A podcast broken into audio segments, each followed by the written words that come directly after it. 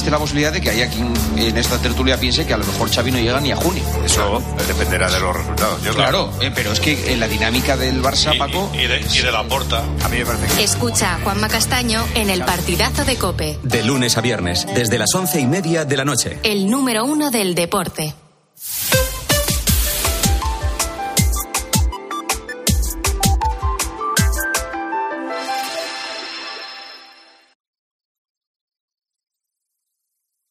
Son las 11, las 10 en Canarias.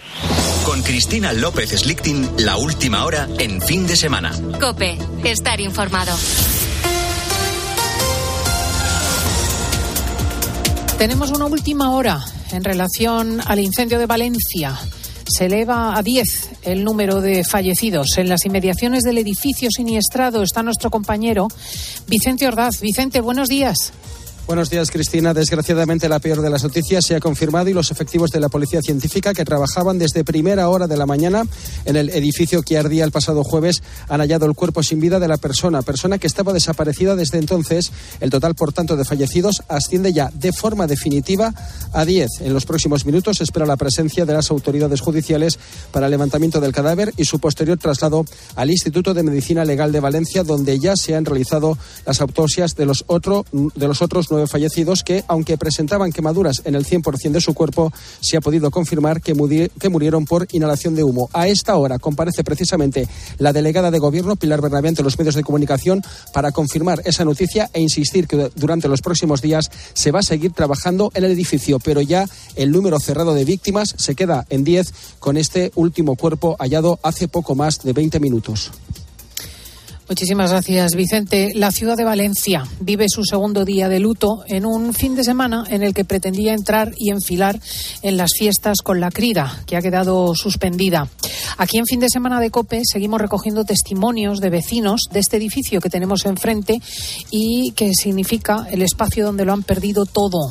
Por ejemplo, es el caso de Javier, que oposita para ser bombero, que estaba en la biblioteca cuando se incendió todo. Sus padres lo llamaron, estaban a su vez dentro de la casa, salieron rápido con lo puesto y Javier nos ha contado lo mal que lo están pasando en estos momentos, sobre todo los vecinos mayores puedes hablar con, con, vecinos de mi urbanización que ya superan a lo mejor algunos los 70 años, desde mi punto de vista, que aún no son realmente mayores, pueden ser 72 años, y que te comentan con el alma rota que no tienen fuerzas para volver a empezar que no tienen fuerzas, que no quieren volver a empezar, porque esto es volver a empezar. Esto es como haber nacido de nuevo, lo único que te queda es la vida con lo que naces y no tienes nada más. Otro de los vecinos con los que hemos podido hablar es Rafa. Él, como policía nacional, que es su trabajo habitual, ha tenido que enfrentarse, de hecho, a numerosos incendios a lo largo de su carrera profesional, pero ninguno como el vivido en su propia casa el pasado jueves en Valencia. Pues yo he estado en incendios y tal, pero nunca había visto algo igual. No soy bombero, no. Pero es que no había visto nunca algo igual que se propague de esa forma, una finca tan grande, es que fue increíble. Vamos a continuar muy pendientes de la última hora de este siniestro en Valencia. Por lo demás, hoy Hoy sábado se cumplen dos años de la invasión rusa en Ucrania.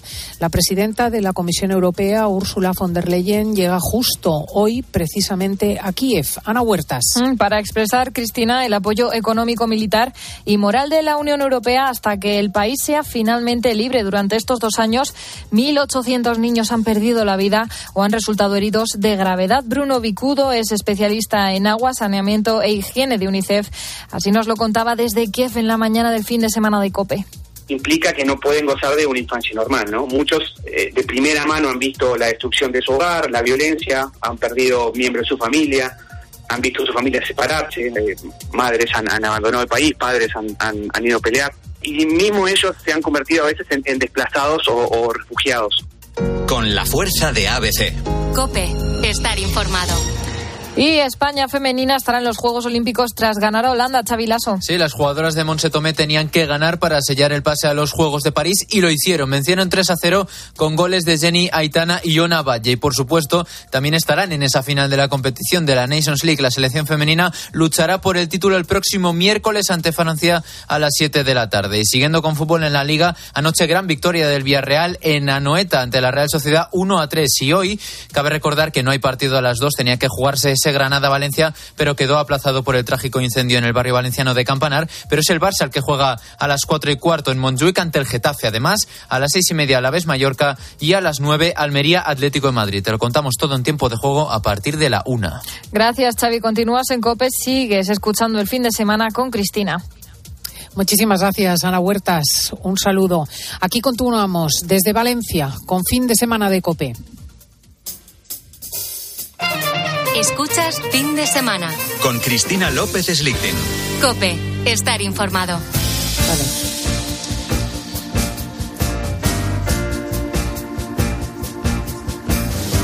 Voglio vederti danzare come le zingare del deserto, con candelabri in testa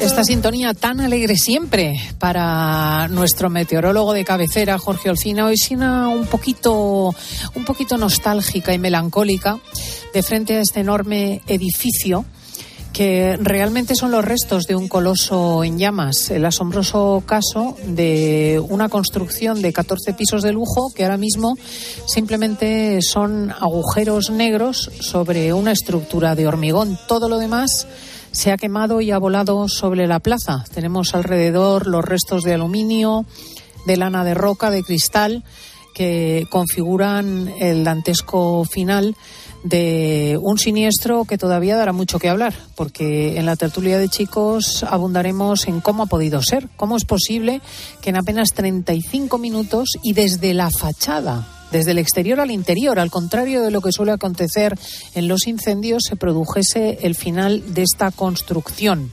Hace el mismo viento que el jueves propagó el desastroso fuego y realmente hace frío en Valencia, que es una circunstancia extraña. Jorge Olcina, buenos días. Buenos días, Cristina, ¿qué tal? Pues, déjame que, que exprese acompañándoos, porque qué pena, ¿verdad? Sí, déjame que exprese mi, mi dolor, ¿no? Por lo que pasó el jueves y, y, mi pésame a los familiares de las víctimas porque fue un acontecimiento que, que nos, ha, nos ha marcado ¿no? en este final de, semana. Eh, bueno, pues, pues la verdad es que ha sido algo, algo terrible. ¿no? Desde Alicante siempre vemos a Valencia ¿no? como esa hermana mayor, esa capital de, de la comunidad autónoma y una ciudad siempre amable. ¿no? Y, y como tú bien decías, eh, se acercaban, se acercan las, las fechas de fiestas ¿no? de San José y mira, pues el pórtico de momento es muy, muy, muy, muy, muy triste, ¿no? Muy triste, sí. sí. Hoy se reunían las comunidades falleras y festivas para ver cuándo señalan la crida el comienzo de, de las Hmm. fallas que estaba previsto para hoy y que con motivo de este triple luto, pues evidentemente estas tres jornadas ha quedado todo desplazado. Eh, comentaba yo, Jorge, que hace el mismo Sí. viento que el jueves, sorprendente. Pues mira, sí, es que, es que estamos teniendo unas jornadas desde el jueves, entró una primera borrasca, esa borrasca que se llamó Luis, y, y dejó, bueno, pues lluvia en, en el Mediterráneo no, pero sí que dejó el efecto del viento, Lo que llamamos estos vientos que entran de poniente y que, y que alcanzan rachas, eh, rachas importantes, ¿no? En esa tarde del jueves, eh, sobre la ciudad de Valencia, se registraron rachas entre 50 y 60 kilómetros por hora, vientos sostenidos de 30 a 35, que en estos casos es lo importante, ¿no? La racha puede durar unos segundos, pero tener un viento por encima de 30 kilómetros por hora, pues es lo que seguramente ayudó a, propagar el, el incendio, ¿no? Había temperaturas también por encima de lo normal, 21 o 22 grados, y muy poca humedad relativa, ¿no? Cuando sopla ese viento del oeste, del noroeste, baja mucho la, humedad de- del aire. Estábamos registrando en esos momentos 30-35% de humedad. Y bueno, son factores que, que contribuyen, ¿no? Siempre que hablamos, por ejemplo, de un incendio forestal y se, se cita esa regla de los, del, del 30, ¿no? Que haya más de 30 grados, que haya menos, un- menos del 30% de humedad y que soplen vientos por encima de 30. Bueno, el pasado jueves teníamos dos de esos indicadores, eh, digamos, funcionando, menos del del 30% de humedad relativa, más de 30 kilómetros por hora, ¿no? Eh, de viento sostenido.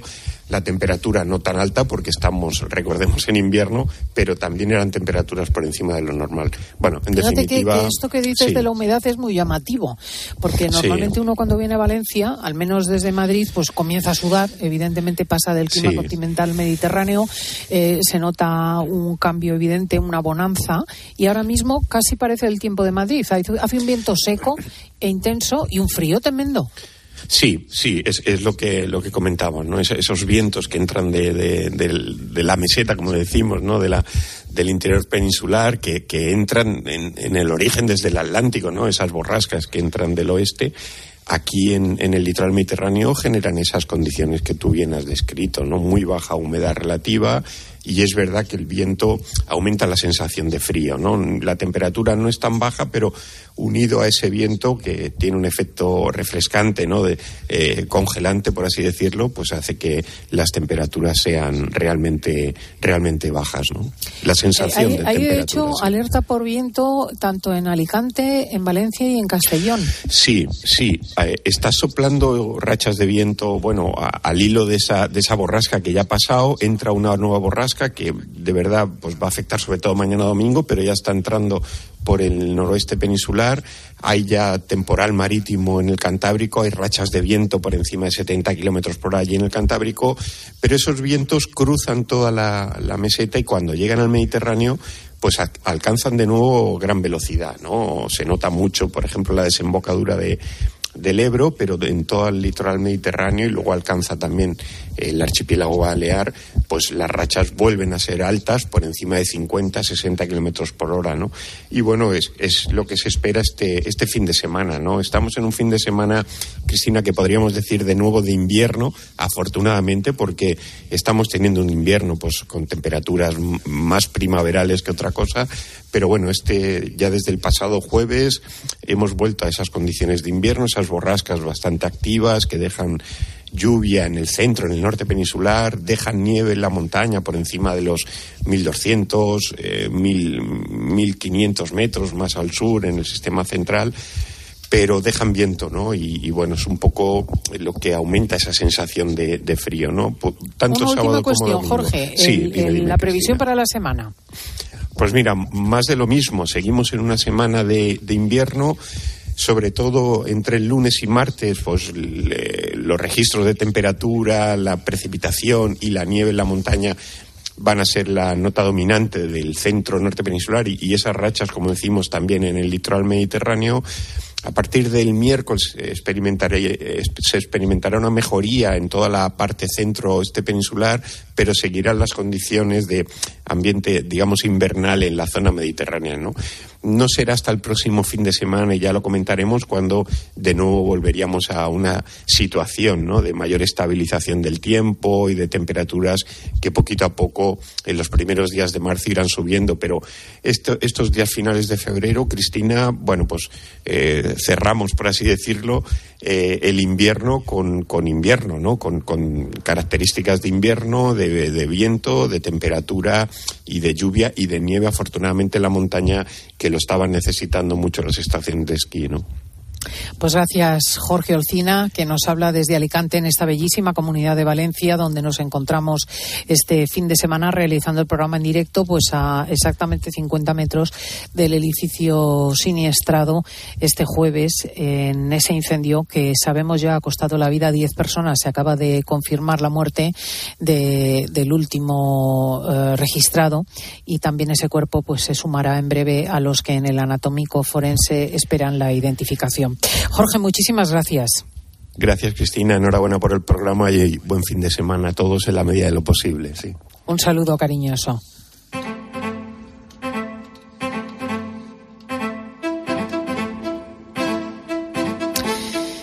Y la semana ha traído lo suyo. Después de un fin de semana previo marcado por las elecciones en Galicia, la operación del Orme es el nombre con el que la Guardia Civil ha bautizado la investigación con la que se ha descubierto una trama de corrupción que infló y se aprovechó del precio de las mascarillas en lo peor de la pandemia.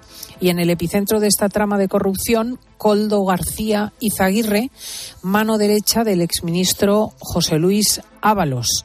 Era chofer, guardaespaldas, consejero Incluso llegó a custodiar los avales de, Pedro Sánchez.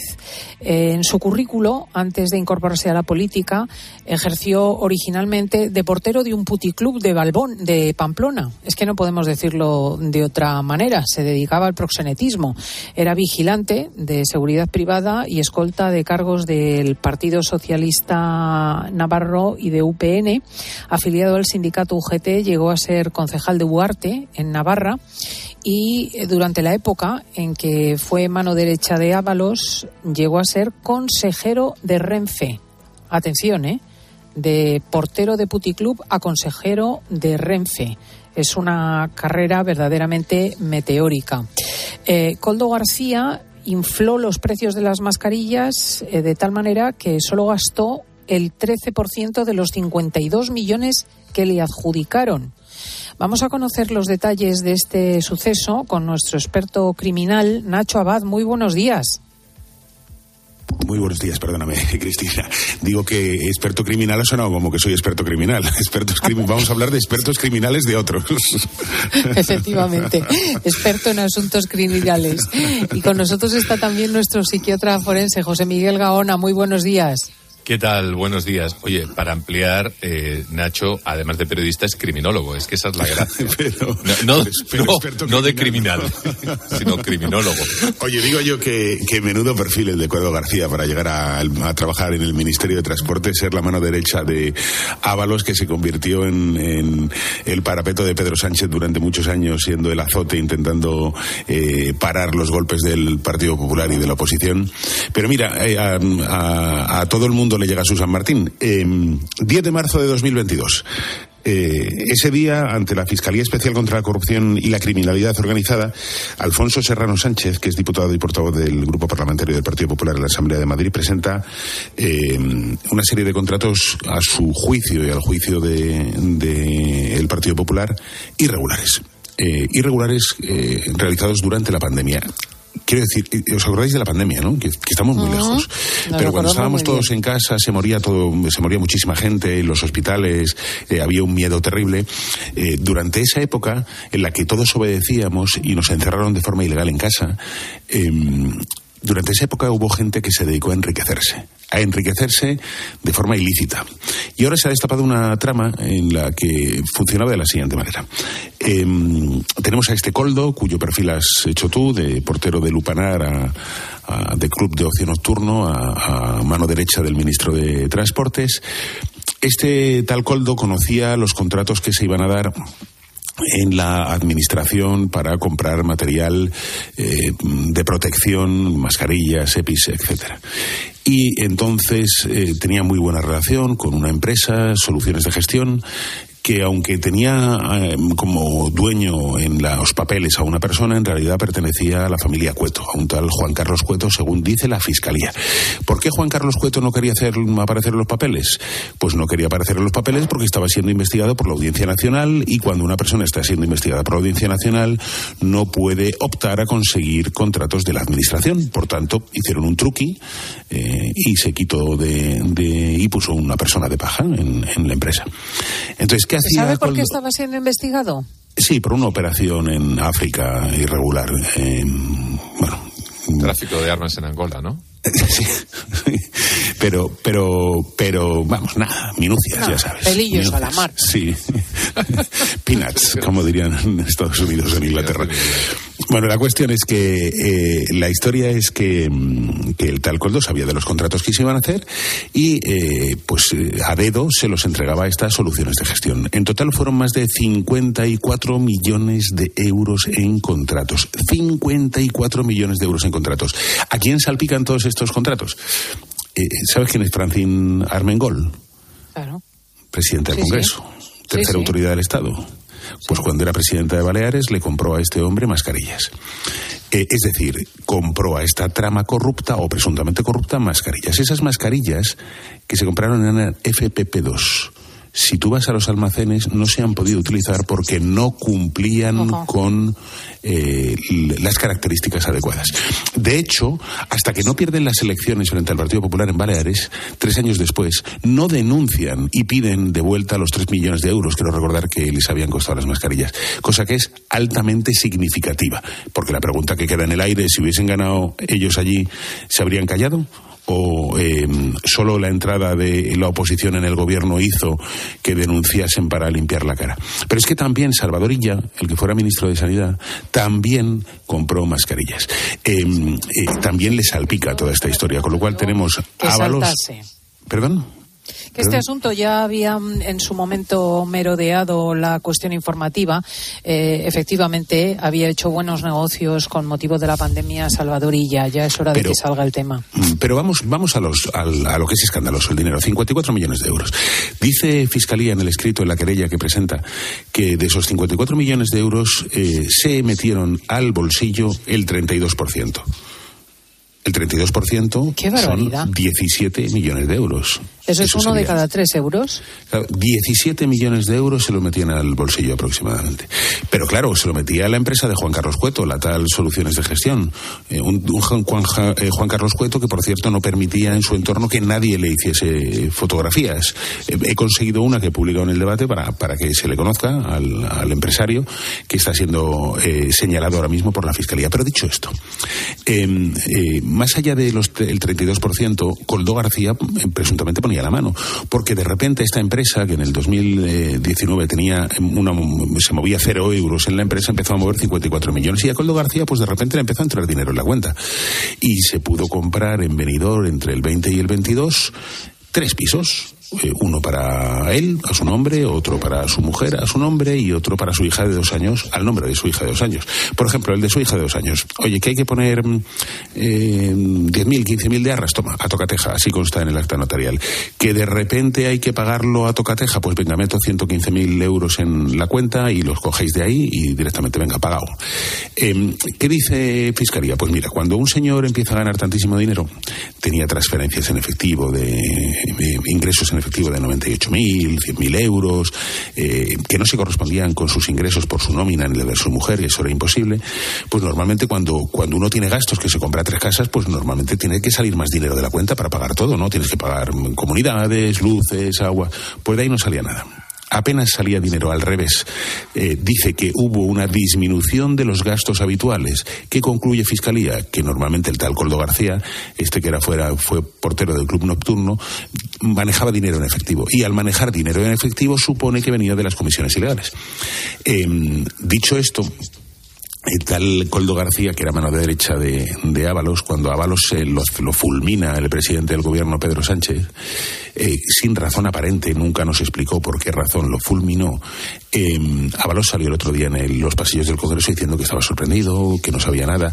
Bueno, pues se, la, la, Guardia Civil ha determinado que en el periodo álgido en el que esta presunta corrupción se estaba llevando a cabo, los, las llamadas vía WhatsApp entre Ábalos y Coldo García eran innumerables. ¿Por qué no hacían llamadas normales? Bueno, porque las llamadas normales la, la Guardia Civil las puede grabar con autorización judicial, pero las de WhatsApp no son intervenibles. Solo se sabe que hay datos que se intercambian, pero no son intervenibles y no se conoce el contenido. Pero ya te dice algo que haya llamadas de WhatsApp entre dos teléfonos, entre un ministro y su mano derecha, eh, ¿por qué querían que esas conversaciones eh, fuesen privadas? Es una pregunta. ¿Eran conversaciones presuntamente de, delincuentes en las que se podían ofrecer datos que podían implicarles en una trama de corrupción o no? Eh, es una pregunta. Otra pregunta es, ¿Pedro Sánchez sabía a qué se dedicaba el ministro Ábalos y por eso le cesa de forma taxativa sin explicación. Eh, ahora Pedro Sánchez acaba de hacer unas no acaba de hacer unas declaraciones que a mí me llaman la atención y Gaona, eh, perdóname. Así ah, esas de hoy, estoy viéndolo ahora. Sánchez demuestra implacable con la corrupción y dice caiga quien caiga. El Dice, que la este hace la paga. gobierno nació de la necesidad de acabar con la corrupción del gobierno del PP y ha hecho de la ejemplaridad su bandera, lo dice Pedro Sánchez. ¿eh? Una ejemplaridad absoluta y total, que no entiende de colores. Quiero reafirmarme en que esa lucha ha de ser implacable, venga de donde venga y caiga quien caiga.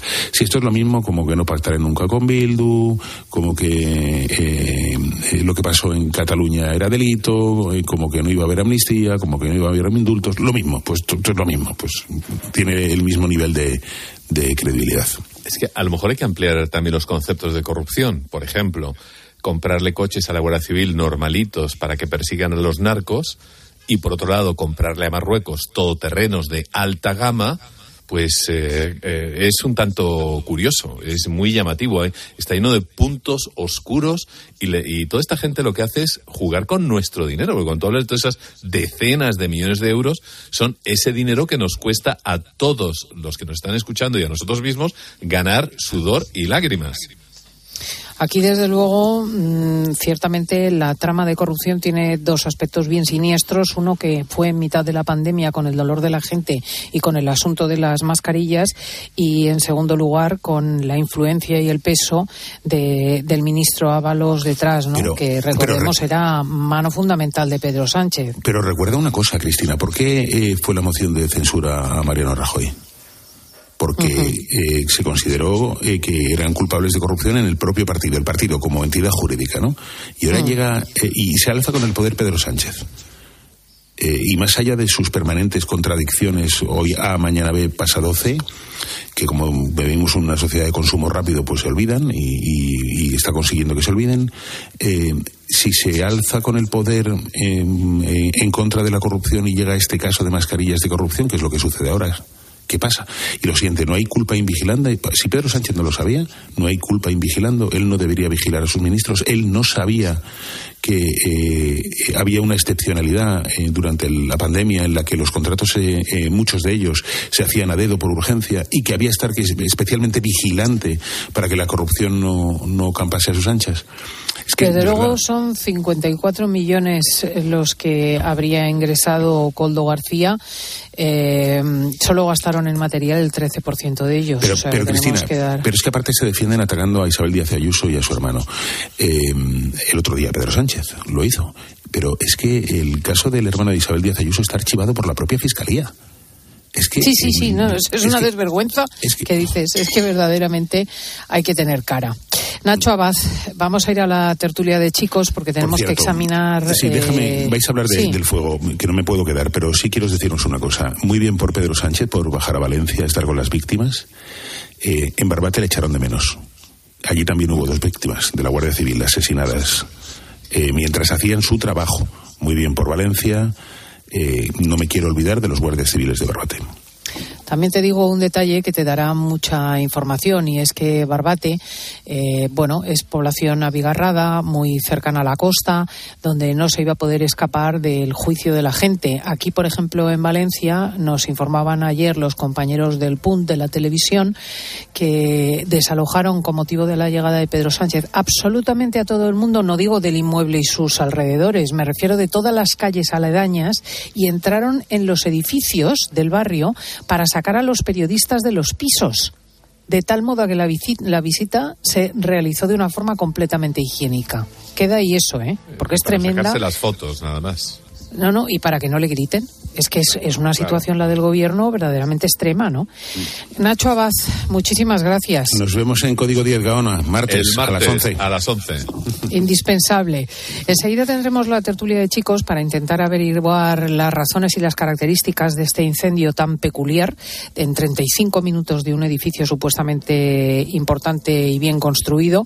Pero Vicente Ordaz eh, tiene una última hora y sobre todo acaba de salir de la rueda de prensa con la delegada del gobierno. Vicente, muy buenos días de nuevo.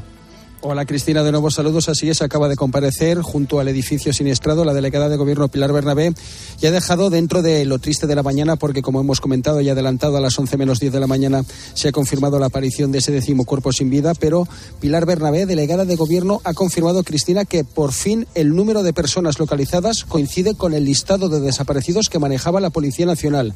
Ese listado se efectuó esa misma noche por parte de la Policía Nacional y Julián, el conserje, con el que además ayer uno de los héroes, sin duda, de esta tragedia, con el que hablábamos en directo en Mediodía Cope, que con la policía uno por uno fue viendo qué vecinos habían salido a la calle y quién no. Al parecer él tenía perfectamente en la cabeza quién estaba y quién no estaba en el edificio en ese momento y ese listado ha coincidido al 100% con el número de personas desaparecidas y de cuerpos hallados sin vida.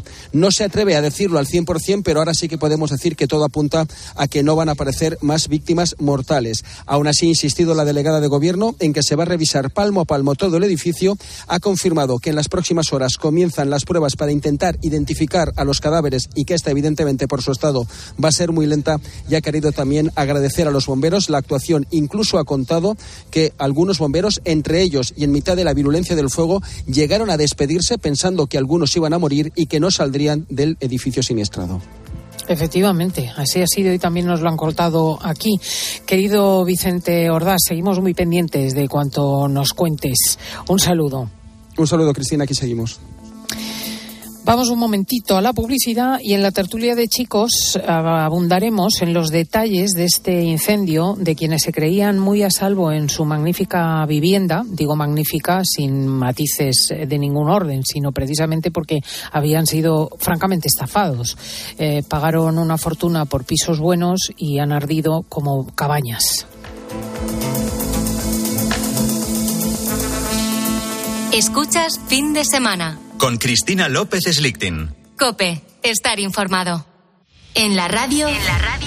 Todo pasa en Cope. pasa en Cope. Hay una última hora, está ardiendo un edificio de 14 plantas en Valencia. Mira la imagen ahora, repleta de coches de policía. Personas fallecidas, algunas desaparecidas. ¿Cómo ha sido ese momento del rescate de esas dos personas? Y ellos salían congelados, empapados, y nada, todo el mundo, pues venga los lloros, venga el aplauso. Han perdido su casa, sus recuerdos, sus pertenencias. ¿Qué se siente cuando se pierde todo? Y esto es dantesco, que me ha quemado todo. Está todo el en llamas. La alcaldesa de Valencia es María. Los técnicos han apuntado alguna sorpresa especial por la velocidad. El viento parece ser. Y también es posible eh, el revestimiento, pero es una primera valoración.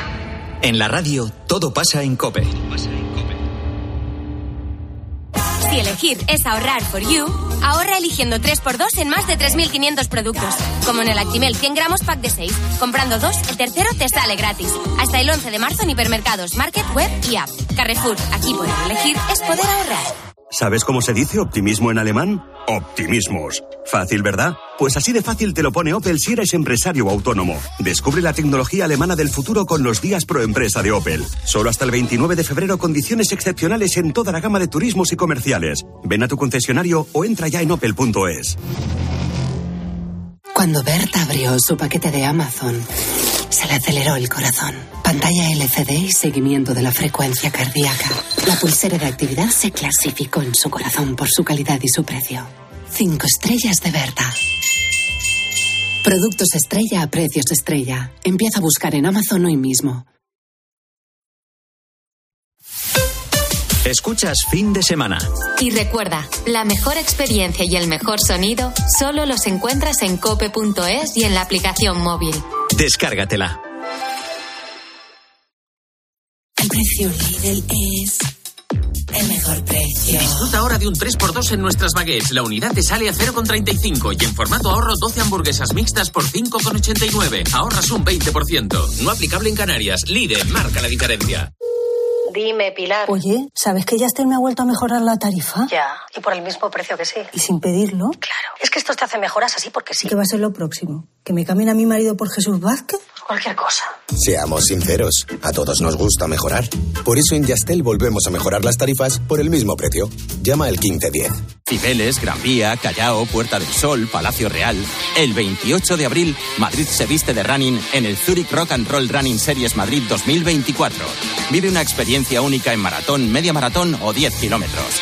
Últimas inscripciones en rockandrollmadridrun.com. Patrocinador oficial Samsung Galaxy Watch 6. Llega el mes de los proyectos del Leroy Merlin. Más de 500 productos con descuentos de hasta el 25%. Solo hasta el 29 de febrero. Aprovechalo y vuelve a enamorarte de tu casa renovando el baño, tu cocina, cambiando tus suelos. Sea cual sea la reforma que tienes en mente, de este mes no pasa. Compra leroymerlin.es en la app en el 910 49 99 99 o en tu tienda Leroy Merlin. Contratar la luz con Repsol, ahorrar en tus repostajes. Contratar la luz con Repsol, ahorrar en tus repostajes. Contratar la luz con Repsol. ¿Pero qué estás haciendo? Contratar la luz con Repsol. Porque ahorro 20 céntimos por litro en cada repostaje durante 12 meses pagando con Wilet.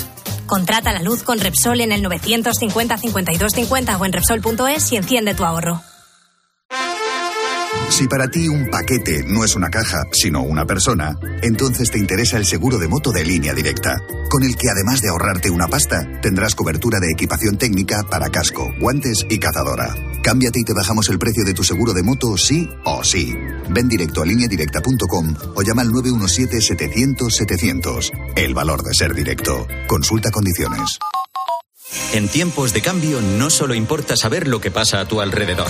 Ahora mismo hay en España unos 170.000 bares, pero fíjate, son 8.000 menos que el año anterior. Y donde más están desapareciendo es en los pueblos, especialmente en Castilla y León y Galicia. Sino también cómo te afecta. ¿Cómo te afecta? Isabel, ¿y por qué tenéis tantas dificultades ahora para sacar adelante un bar? El incremento fiscal a todos los niveles y sobre todo... De lunes a viernes de 4 a 7, Pilar Cisneros y Fernando de Aro te ofrecen todas las claves en la tarde de Cope.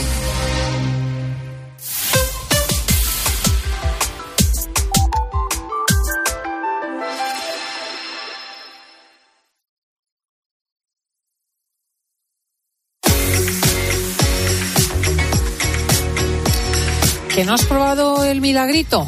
Pues fíjate que su nombre se lo regalaron los consumidores. Imagina su efectividad quitando todo tipo de manchas de superficies, de telas, de tejidos, grasas, eh, vinos, colores. Si aún no usas el milagrito, estás regalando tu esfuerzo y perdiendo dinero. El milagrito es mucho más que un desengrasante. Pídelo en tu punto de venta habitual, el de la botella rosa. El milagrito. Pruébalo. Escuchas fin de semana. Con Cristina López Slichting. Cope, estar informado.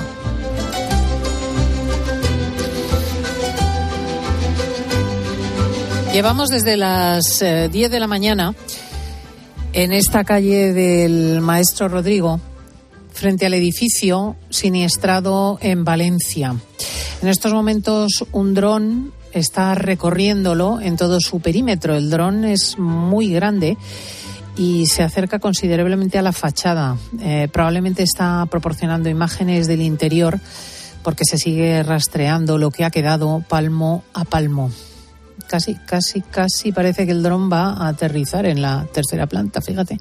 Está, está contiguo, contiguo realmente.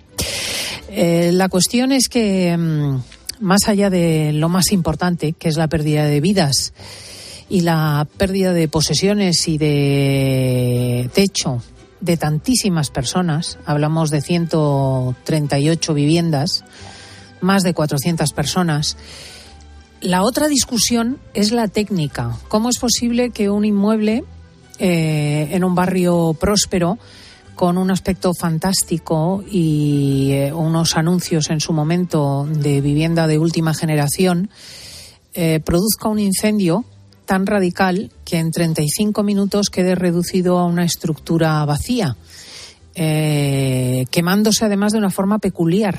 En lugar de arder un eh, piso e irse mm, poco a poco propagando a los adláteres, lo que hubiese permitido controlar el foco, pues se expandió por la fachada y se produjo un fuego desde el exterior al interior. Es ciertamente una interesante discusión técnica que hoy vamos a mantener con nuestro José Miguel Gaona, que ya está con nosotros desde primera hora, con José Manuel Aguilar. Muy buenos días, José Manuel.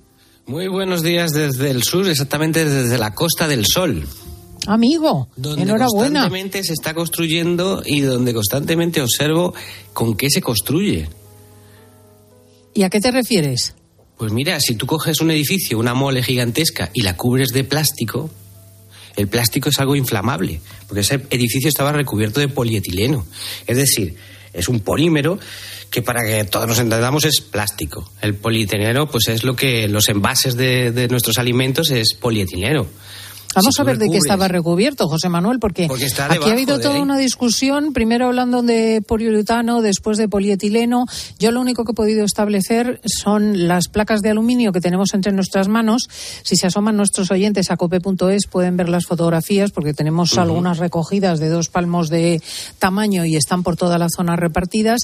Y la llamada lana de roca, que es esta suerte de madeja eh, negra que tenemos por aquí y los cristales. Tenemos con nosotros a un técnico, José Javier Ibáñez es eh, arquitecto y perito en Valencia de la Asociación de Peritos de Seguros y Comisarios de Averías. Eh, José Javier, muy buenos días. Hola, buenos días. Qué gusto saludarte. Gracias por haberte acercado a nuestra tertulia improvisada aquí en plena calle, enfrente del edificio. Gracias a vosotros por invitarme. Bueno, ¿tú cómo has seguido el- las noticias? Porque me imagino que alguien con tu formación técnica percibe las cosas de forma diferente. Sí, bueno, ante todo quisiera eh, transmitir el pésame a los familiares de los fallecidos y dar las gracias a todos los servicios de emergencia que han intervenido, bomberos, policía, eh, sanitarios, pues eh, equipos de limpieza que ahora tienen mucho trabajo, etcétera, etcétera. Sí, esto es una tragedia muy grande para las personas, pero bueno, aquí como estamos hablando pues del aspecto técnico, en, primer lugar quiero voy a insistir mucho durante toda la tertulia en la prudencia. Eh, hay que tener mucha prudencia. Eh, vemos materiales, eh, vemos exteriormente la configuración del edificio. Eh, parece que son eh, paneles eh, de composite formados por láminas de aluminio con algún relleno, debe ser tipo mineral, sobre una estructura, unas montantes que parece lo que parece ser una, una, una fachada ventilada. Eh, no te puedo decir más de los materiales. Para saber exactamente los materiales habrá que coger muestras y llevarlos a los laboratorios y ese es el trabajo que van a tener que hacer los investigadores. ¿Qué es composite? Que lo has mencionado porque me suena de los dientes. Sí, es que el composite al final es, es, es una composición de materiales. En este caso, ya te digo, pues parece ser que son unas planchas de aluminio, como podemos ver restos por aquí, y un material de relleno, que no sabría decirte qué material de relleno que es. Es igual que estamos hablando, ¿no? Pues eh, el, el aislamiento térmico de las fachadas, pues, pues es que mira cómo ha quedado el edificio. Pues tampoco sabría decirte qué hay. Bueno, pero por ejemplo, toda esa lana de roca que vemos incluso desde aquí, ¿no? En el suelo, que son esas bolas, esos ovillos eh, como textiles. ¿Esto es eh, parte del aislante? ¿Qué es eso? Sí, sí, sí. Esto se utiliza como aislante térmico, acústico y además es muy resistente al fuego. Se puede utilizar para, para la contención contra incendios. Pero eh, no hay que analizar los materiales aisladamente. Ahora cada vez más eh, las técnicas van mejorando y los ensayos eh, contra incendios ya no se hacen únicamente de los materiales, sino de los materiales y del lugar donde van a ser instalados, porque no es lo mismo hacer una prueba de un material aisladamente que hacer una prueba de un material que va a ir con pues llevan una estructura de aluminio, luego le van a poner pues un poliuretano o, o le van a poner una, una lana de roca, va a ser un conjunto, irá protegido por un panel de, de yeso o no. Y entonces a ese conjunto es a lo que se hace la prueba de resistencia al fuego. Al final la prueba de resistencia al fuego, todos los materiales se queman a cierta temperatura o transcurrido un tiempo. Y lo que buscamos es que eh, ese incendio se propague o se produzca en el mayor tiempo posible para dar tiempo a las personas a desalojar el inmueble, pero al final se va a quemar. Y luego pues se podrá contener en mayor o menor, medida en función de las condiciones. Si el edificio tiene gran altura, como por ejemplo ha pasado el viento, el viento yo creo que ha sido fundamental. Eh, la propagación tan rápida, estoy segurísimo que el viento ha tenido que ver. Y luego, pues habrá que estudiar, y vuelvo a repetir, cuál era la configuración de la fachada del inmueble, cuáles eran los materiales, cómo se habían dispuesto los sectores contra. Fíjate, José Javier, que en principio, mm, eh, según se ha informado, el edificio cumplía con la normativa y eh, se construyó de acuerdo con los requerimientos técnicos. Eh, mm, ciertamente todo está, po- está por ver. Quiero decir, ahora entran los peritos de las compañías de seguros, de los técnicos de, de, mm, bueno, pues me imagino que del juzgado, de todas las personas implicadas, de la empresa que lo construyó. Eh, todo esto, pues, eh, irá analizándose en el tiempo, pero sí es de luego llamativo eh, ese quemarse de fuera adentro. Bueno, de fuera adentro, efectivamente. Parece ser que es que estamos hablando todo de conjeturas, que el incendio sí que es verdad que se propagó a través de la fachada, como se puede ver, y muy rápidamente. Eso nos llama la atención a todos. Y eso es lo que tenemos que estudiar. ¿Cuál es el motivo? ¿Para qué? Para evitarlo. Tú ten en cuenta que cuando se hace un proyecto de estas características, de cualquier característica, tiene que pasar unos trámites. Haces un proyecto, pasa por el colegio, el colegio lo visa, al visarlo está dando el visto bueno, es decir, que cumple con la normativa, eso va al ayuntamiento, el ayuntamiento lo revisa igualmente, si es conforme da el ok y entonces empieza a construir el edificio. Es decir, el proyecto supuestamente ha pasado todas las condiciones técnicas que se le requieren para ser construido. Bueno, ya, pero hemos visto, por ejemplo, enormes incendios en discotecas que se suponía en montones de casos eh, eh, habían pasado los trámites, por supuesto, edificios eh, históricos que han experimentado incendios, o sea que realmente el ánimo en vigilando está muy bien, pero aquí se ha quemado a una velocidad y eso está grabado por las televisiones. La fachada, que los propios vecinos dicen apenas les dio tiempo a abandonar el edificio, los que pudieron, ¿no? Porque hablamos de 10 víctimas. Muy bien, efectivamente. Ahora es cuando hay que estudiar cuál ha sido el motivo de esa propagación tan rápida. Te vuelvo a repetir que el viento sí o sí ha tenido que ver mucho, un viento lateral. Tener en cuenta que cuando se produce un incendio eh, normalmente es vertical, va hacia arriba, va quemando en plantas superiores. Los bomberos lo hubiesen podido tener mucho más fácil, a lo mejor hubiesen podido contenerlo lateralmente. Pero con las rachas de viento que hacía, pues veíamos todos perfectamente cómo corría lateral. Entonces, efectivamente, ahora hay que ver, oye, el proyecto ha pasado sus, sus, sus fases y se le ha dado su ok. Muy bien, entonces, ¿dónde ha estado el problema? No podemos hablar, no, es que el material no era el adecuado para esa zona. No, es que tenía poliuretano. No, no, no, es que todos estos materiales que estamos hablando se utilizan normalmente en la construcción. Lo que hay que ver es cómo se ha puesto, si se han cumplido las condiciones de proyecto, por ejemplo, en cuanto a la distribución de los sectores de incendio, las fachadas, pues tiene más de 18 metros de altura, tiene que tener una sectorización también en las fachadas. Entonces, hay que analizar eh, el por qué, porque los materiales, te vuelvo a repetir, todos acaban quemándose, unos tardan más y otros menos. Así, a la vista del edificio, ¿a ti no te llama nada la atención? Quiero decir, eh, no lo sé. ¿eh? eh mm, supongo que hay un ojo clínico, digamos. Sí, sí, y te vuelvo a repetir que cuando nada más enterarnos, mm, las primeras imágenes que vi, mm, yo no me lo creía. O sea, eh, yo veía el incendio y, y, a la velocidad que se estaba produciendo, yo lo primero que dije es, esto es un montaje, esto no puede ser. Es decir, llama mucho la atención la velocidad de propagación del fuego. Vuelvo a repetir, el viento que hizo es muy significante, pero independientemente del viento, el grado de destrucción y la velocidad de propagación llaman mucho la atención y es lo que hay que estudiar. ¿Por qué esa velocidad de propagación? Pero ¿y por qué hay que estudiarlo? Bueno, habrá que buscar responsables, sí, pero eh, habrá que buscarlo para que no se vuelva a repetir. Bueno, eh, José Miguel y José Manuel indudablemente han estudiado el asunto eh, de la manera profana que nos caracteriza a los que no somos peritos, pero seguro tienen preguntas y observaciones. José Miguel. Sí, bueno, a todos nos llamó la atención, además del obvio efecto hipnótico del incendio, que había un momento en que prácticamente se veía que en cada apartamento había una especie de fogata. Es decir, eh, es como si todo se hubiese incendiado, no digo al mismo tiempo, pero de luego con una rapidez en el que llegado un momento apenas se distinguían unas zonas de otras. Y esto me recordó, y también otros medios de comunicación ah, lo han hecho a su vez, el famoso incendio de la torre en, eh, en Londres, la Grenfell, que además si ves las fotos se parece muchísimo en el que hay un momento en que todo el edificio está ardiendo. Y justamente en esta torre, Grenfell, que entre paréntesis fue el, el 2017, no hace tanto, ¿no?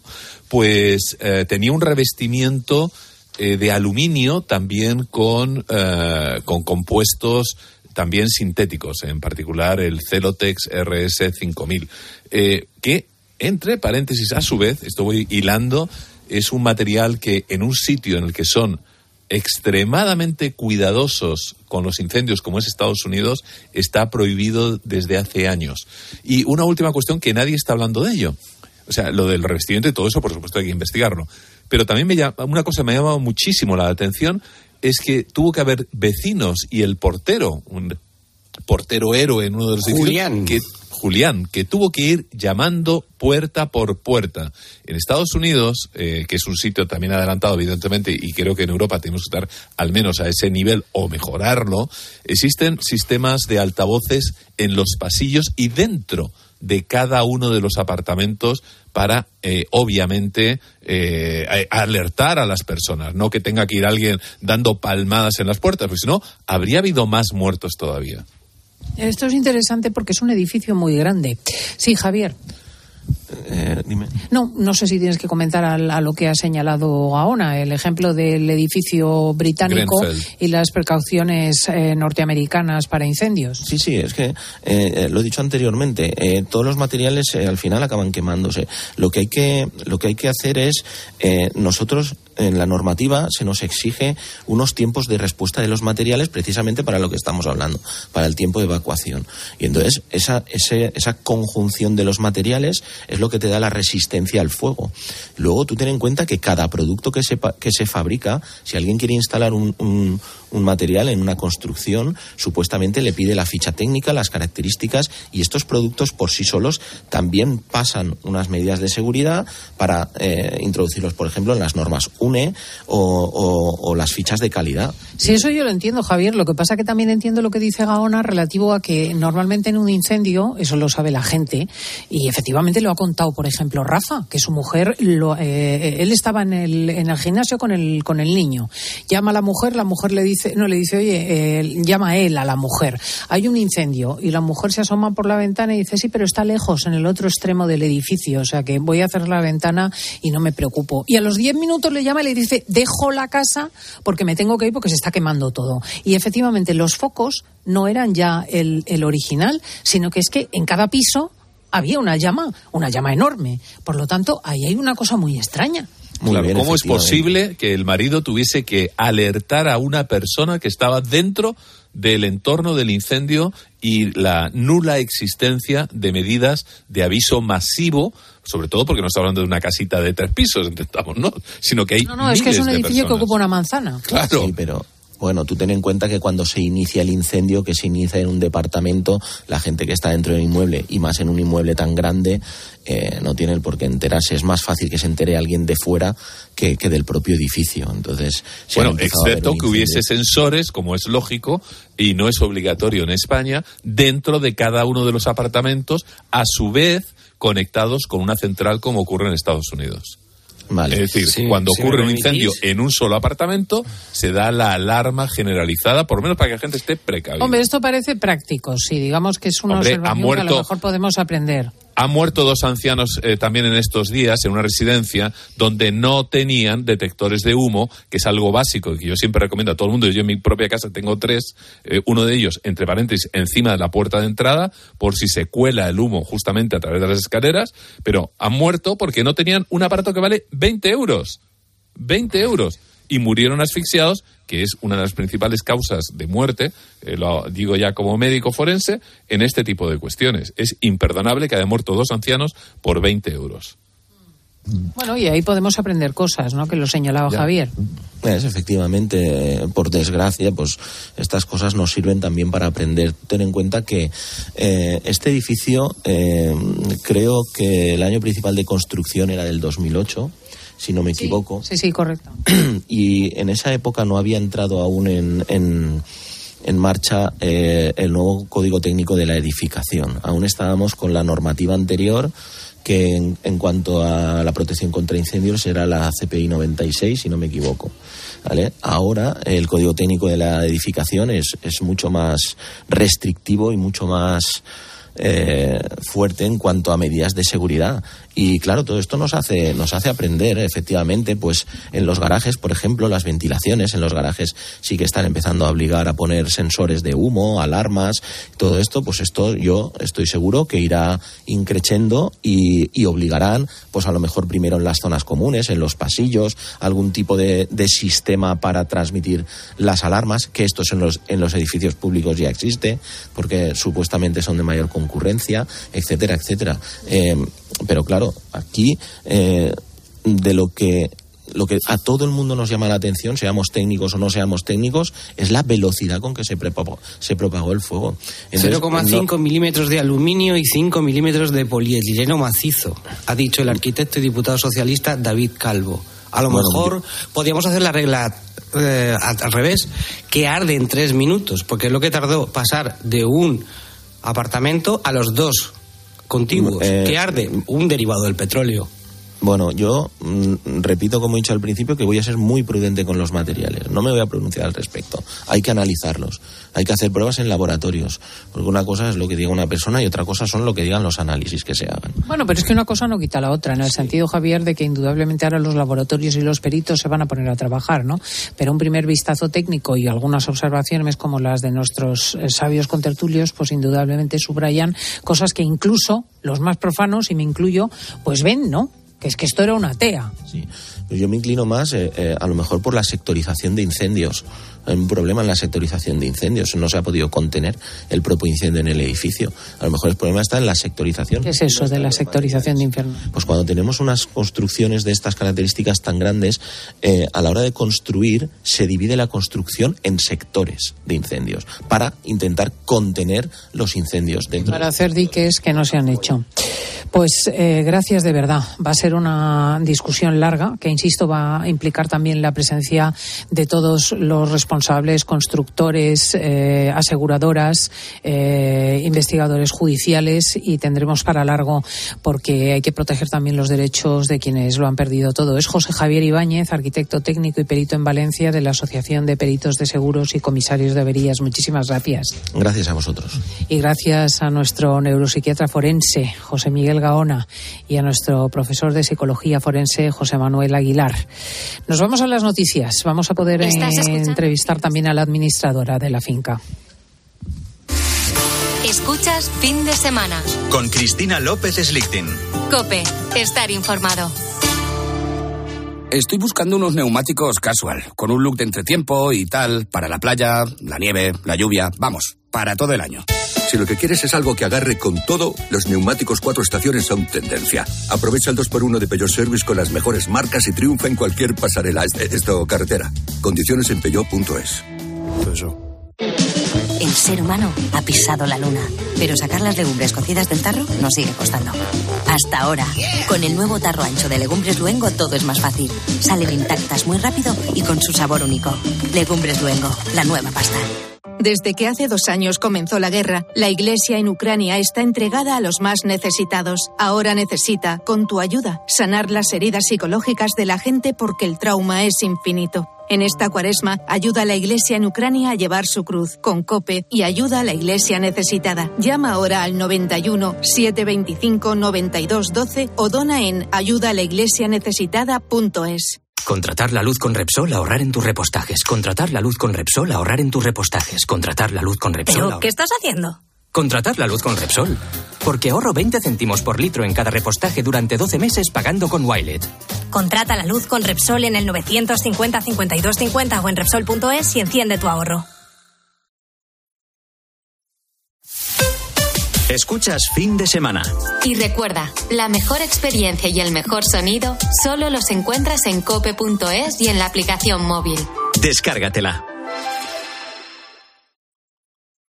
Hace nada eras un bebé. Y mírate, todo un hombre. Con tu trabajo, tus amigos, tu casa. Estoy muy, muy orgulloso de ti, hijo mío. Gracias. ¿Puede arreglar la cisterna o...? Tengo que encargar una pieza, pero sí, hijo mío, sí. Por 17 millones de euros uno se hace padre de quien sea. Ya está a la venta el cupón del Extra Día del Padre de la ONCE. El 19 de marzo, 17 millones de euros. Extra Día del Padre de la ONCE. Ahora cualquiera quiere ser padre. A todos los que jugáis a la 11, bien jugado. Juega responsablemente y solo si eres mayor de edad. Cuando Berta abrió su paquete de Amazon, se le aceleró el corazón. Pantalla LCD y seguimiento de la frecuencia cardíaca. La pulsera de actividad se clasificó en su corazón por su calidad y su precio. Cinco estrellas de Berta. Productos estrella a precios estrella. Empieza a buscar en Amazon hoy mismo. Madrid no es cualquier ciudad. Madrid se siente diferente. Este 28 de abril, siente Madrid y ven a correr kilómetros de rock and roll que recordarás para siempre en el Zurich Rock and Roll Running Series Madrid. Disfruta de sus distancias: maratón, media maratón o 10 kilómetros. Últimas inscripciones en rockandrollmadridrun.com. Patrocinador Naming Zurich Seguros. Quiero un auto que me mole. Nuestra oferta es enorme. Yo mi coche quiero tasar. Nadie le va a pagar más. En la huellas quieres buscar. El de Sevilla de Perlas me va. Te lo traemos de saldo está. 15 días para probar, mil kilómetros para rodar. De nuestra bodega Marqués de Carrión y del viñedo más prestigioso del mundo, Antaño Rioja. Un vino único con la calidad y tradición de antaño. Desde 1890, el esfuerzo de una familia. Antaño Rioja. También disponible en garcíacarrión.com. Si estás de fin de semana en un balneario pero no consigues relajarte porque estás pensando si van a entrar en tu casa, te interesa el seguro de hogar de línea directa, que es tan completo que además de ahorrarte una pasta, incluye cobertura por ocupación ilegal y se encarga de todo lo importante en caso de que ocupen tu vivienda, para que siempre estés tranquilo. Cámbiate y te bajamos el precio de tu seguro de hogar, sí o sí. Ven directo a lineadirecta.com o llama al 917-700-700. El valor de ser directo. Si entras en cope.es tienes la radio en directo, contenidos exclusivos y todos los programas de Cope para escucharlos cuando quieras. El tobillo de Budimir después del penalti no pitado a Osasuna. No, el tobillo vuelta. Nosotros podemos ser árbitros, bomberos, periodistas o médicos, pero tenemos ojos y lengua para opinar. Entra ya en cope.es.